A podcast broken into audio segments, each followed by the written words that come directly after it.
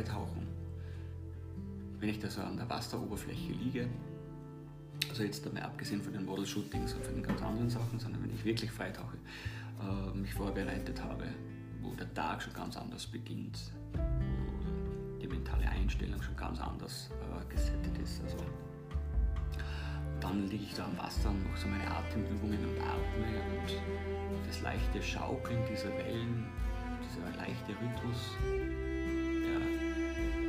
springt dann über auf mich und auf meinen Körper und ich merke, wie ruhiger und ruhiger und vertrauensvoller ich werde und wie mein Herzschlag runtergeht.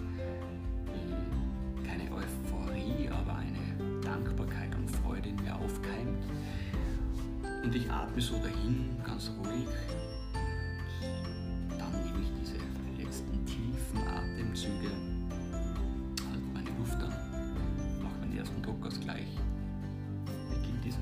Diesen Duck Dive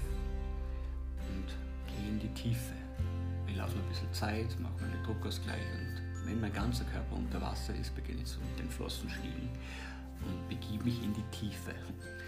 Und je tiefer, tiefer man dann runtertaucht, desto ruhiger wird man, desto losgelöster von dem ganzen terrestrischen Ballast dieser Verbindung ähm, wird man, dann desto mehr kommt man zu seiner aquatischen Natur zurück, die ja sehr, sehr lange in unseren Zellen schon schlummert und von uralten Zeiten stammen, genau wie unsere äh, Reflexe zum Beispiel, die, die uns verbindet mit äh, vielen Meeressäugern, die wir noch immer haben, die man dann wieder ausprägen kann, indem man taucht, indem man dann wieder mehr ins Wasser geht, mehr ins Meer geht, sozusagen.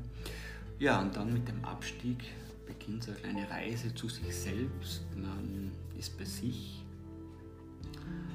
Äh, man ist konfrontiert mit der eigenen Persönlichkeit, mit dem wahren Selbst. Und da sage ich auch immer wieder, reduce to the basics, da hilft mir nicht kein geschwollenes Gehabe, keine Rolle, die ich an der Oberfläche spiele, da hilft mir auch kein, äh, kein teures Auto, ein Riesenhaus, irrsinnig viel Geld am Bankkonto. Das ist alles relativ und ist in dem Moment nichts wert. Du bist konfrontiert so mit deinen Ängsten, mit deinen Stärken. Du lotest deine Grenzen aus, die du kennst, wenn man es lange genug macht. Und man verschiebt diese Grenzen. Durch das kommen dann auch größere Tiefen, längere Apnoe-Zeiten. Längere Zeit, um das zu genießen. Und mein beginnt eigentlich zwei Reisen. Die erste Reise ist zu sich selbst und die zweite Reise ist dieses Beobachten und Wahrnehmen dieser wunderbaren Vielfalt unter Wasser.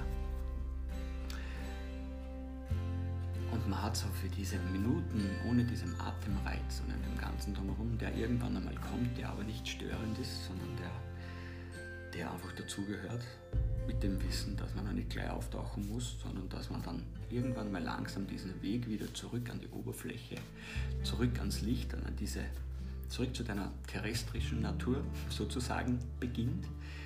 Aber es ist alles irgendwie sehr ruhig, sehr friedlich, sehr vertrauensvoll. Und alles ist im Flow.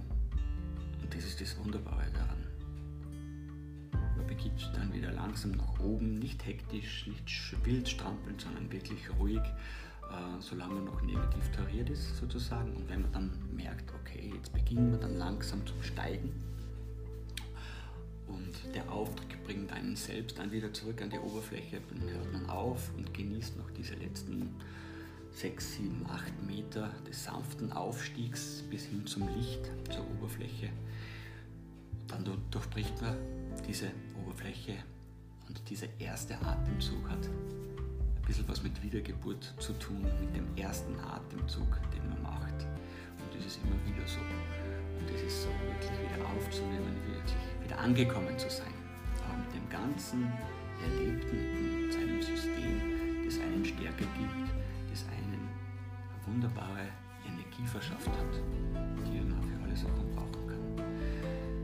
Und das ist ein kurzer Abriss von dieser mentalen Welt, von dieser Welt des Freitauchens für mich.